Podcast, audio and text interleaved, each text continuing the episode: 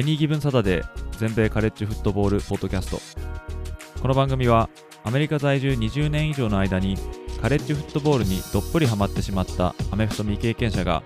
このスポーツの素晴らしさを素人の目線で伝えていくポッドキャストです。NFL のことは知っているけれどカレッジフットボールのことはよくわからないという方やもっとカレッジフットボールのことを知りたいという方に少しでも有益な情報をお伝えしていきます。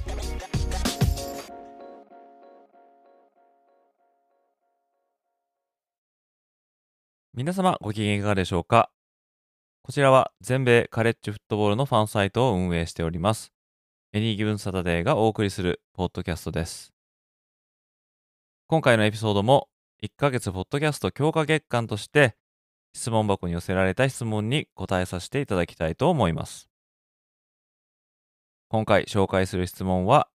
レギュラーシーズンのスケジュールに関するものになります。今回もお時間のある方は、ぜひお付き合いください。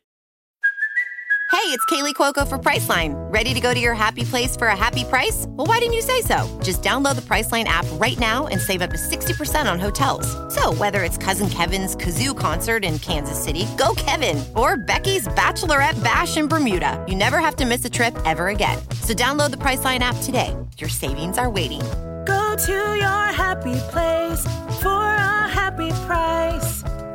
Go to your happy price, Priceline.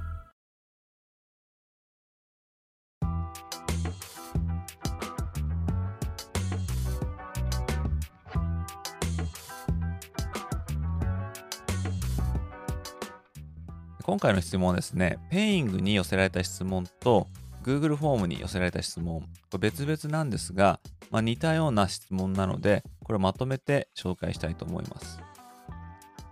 Peing に寄せられた質問はこちらになります。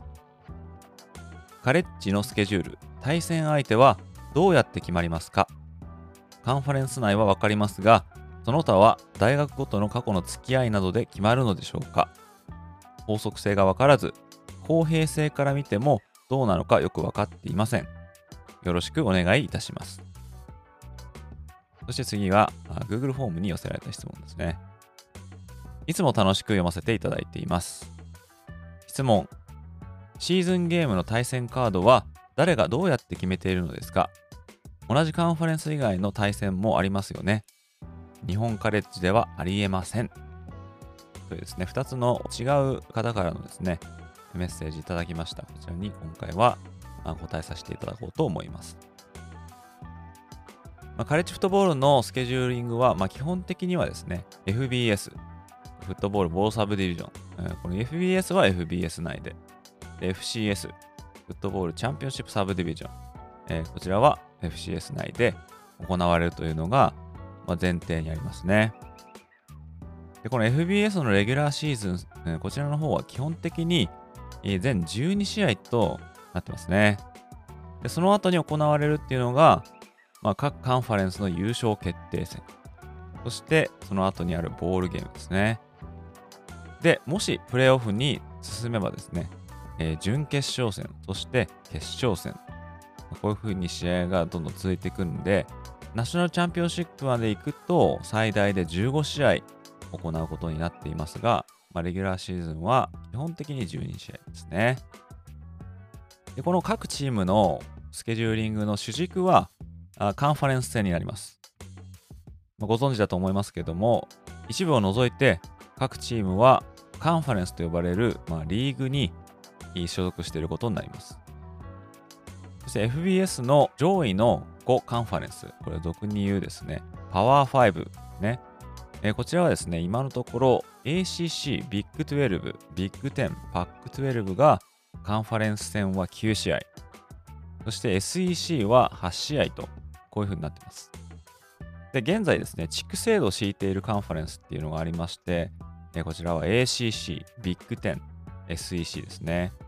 どれもですね、14チーム所属しているので、それを2つの地区に分けて、1地区につき7チームが所属しているということになりますけども、まあ、それぞれの地区に所属しているチームと、まあ、総当たりを行うことになります。こちらの方はホームホームという形式になってまして、ホームとアウェーを毎年繰り返していくということですね。で、各地区に所属しているのが、先ほども言ったようにどれも7チームなので、まあ、地区戦っていうのは総当たりで6試合あるわけですね。ACC とビッグ10は9試合のリーグ戦なので、残りの3試合がもう一方の地区に所属しているチームとのインターディビジョン戦となるわけですね。一方 SEC は8試合なのでインターディビジョン戦は2試合というふうになりますね。インターディビジョン戦のマッチアップはカンファレンスのコミッショナーがま決めることになっています。そしてカンファレンス戦、これはディビジョン戦とインターディビジョン戦。こちらのスケジュールはま随時決められている印象ですね。毎年にならないとわからないっていうことですね。で一方、地区制度を敷いていないカンファレンス、まあ、ビッグ12とパック12ですけども、まあ、こちらの方はカンファレンス戦8試合をカンファレンスのコミッショナーが毎年決めていくということになってますね。でですね、地区制度があるところもそうでないところも、カンファレンス内のライバリーゲームを優先してスケジュールされる傾向があります。そんな中ですね、ビッグ10と SEC は、まあ、来年から地区制度が廃止されますので、2024年以降のマッチメイキングにも、まあ、少々の変化が、まあ、現れそうですね。で、一方、ノンカンファレンス戦ですね。えー、まあ交流戦とかはま言えるかもしれませんが、まあ、この中にはですね、異なるカンファレンスチーム同士でも、ライバル関係にあるマッチアップっていうのがありまして、それは契約されていれば、まあ、毎年行われるということになっております。まあ、例えば、ACC のクレムソン大学と SEC のサウスカロライナ大学のサウスカロライナ州内のライバリーとか、ACC のジョージア工科大学と SEC のジョージア大学のジョージア州内のライバリー。こちらはお互いが異なったカンファレンスに所属していますけれども、今のところ毎年ライバルゲームとしてしっかりとレギュラーシーズンの最後に行われていますね。それ以外のノンカンファレンスのマッチメイキングは、まあ、基本的に大学同士の交渉となります。で、それを主導してるっていうのが AD、これはアスレティックディレクター、日本語で訳すと体育局長とかになると思うんですけども、先を見越して魅力的なマッチアップを組んでいくっていうのが、まあ、AD の仕事になりますね。まあ、ただ、ノンカンファレンス戦を全部強いチームにしてしまうと、負ける確率が出てきますんで、まあ、そこら辺は、この AD の手腕が試されるということになると思うんですけども、で場合によってはですね、まあ、かなり先の方まで決まっている対戦カードっていうのもありますね。まあ、例えば、アラバマ大学はあと7年後となる2030年に、ジョージア工科大学とノートルダム大学の試合がすでに組まれております。このノートルダム大学とのマッチアップは2018年に契約が結ばれて、ジョージア工科大学とのマッチアップは2020年にスケジュールが組まれました。もう10年以上先のスケジュールが、まあ、すでに決まっているということですね。で、アラバマにしてみればですね、まあ、テキサスとオクラホマ大学が SEC にこうやってきますけども、まあ、契約当時はその話はまだなかったと思うんですよね。この2030年にこの両校とのスケジュールを組んだとき、テキサスとオクラホマ大学が SEC にやってくるなんて予想だにもしてなかったでしょうから、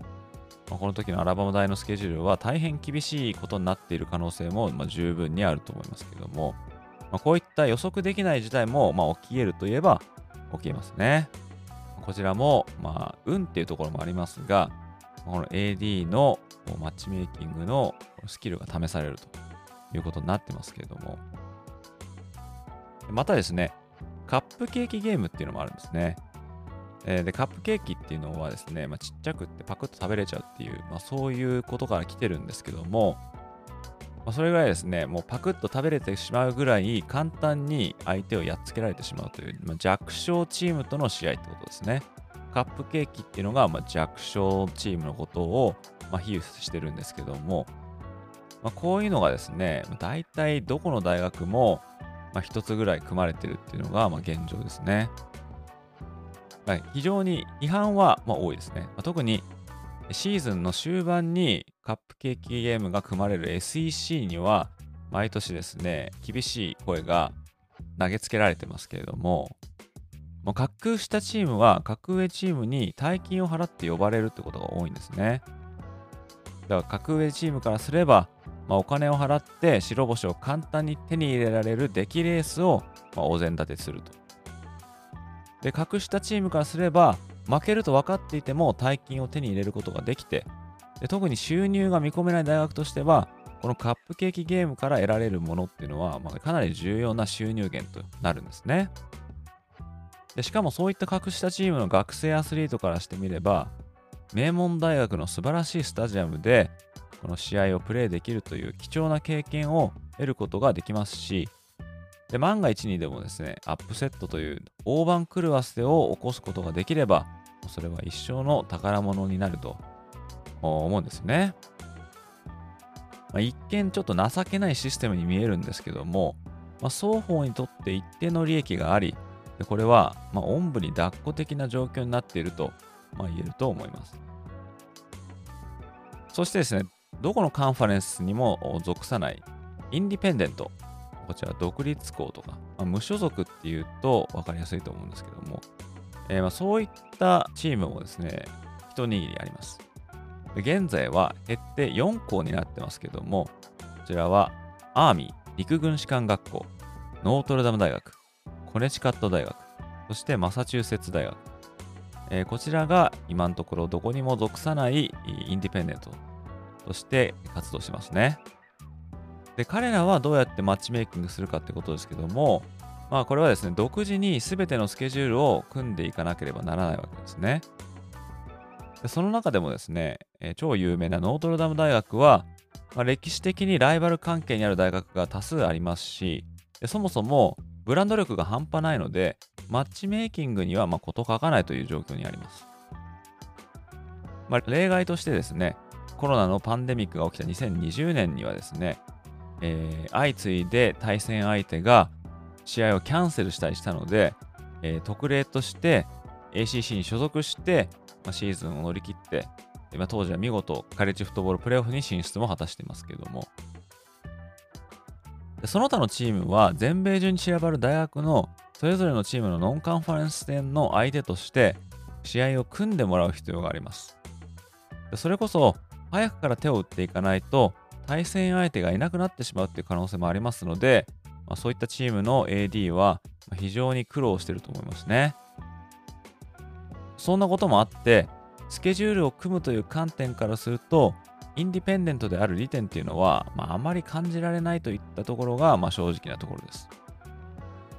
といった感じでですね、カレッジフットボールのスケジューリングには、まあ、ある一定の決まりっていうのはありますけれども、まあ、ことノンカンファレンスでのマッチメイキングには、各大学の AD の手腕が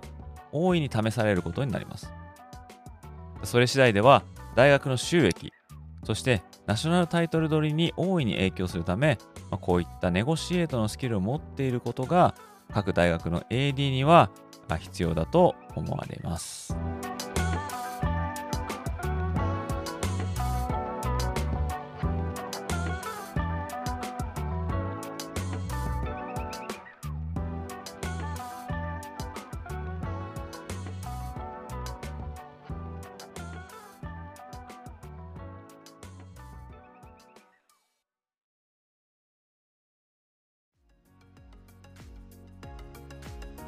ということで今回もここまで聞いていただき本当にどうもありがとうございました。もしこのエピソードをお聞きの方の中でお使いのポッドキャストアプリでまだ登録やフォローをされてない方がいらっしゃいましたらこの機会にぜひポチッと登録やフォローボタンを押していただけると幸いです。それでは今回のエピソードはここまでとなります。また次回のエピソードでお会いいたしましょう。それでは失礼いたします。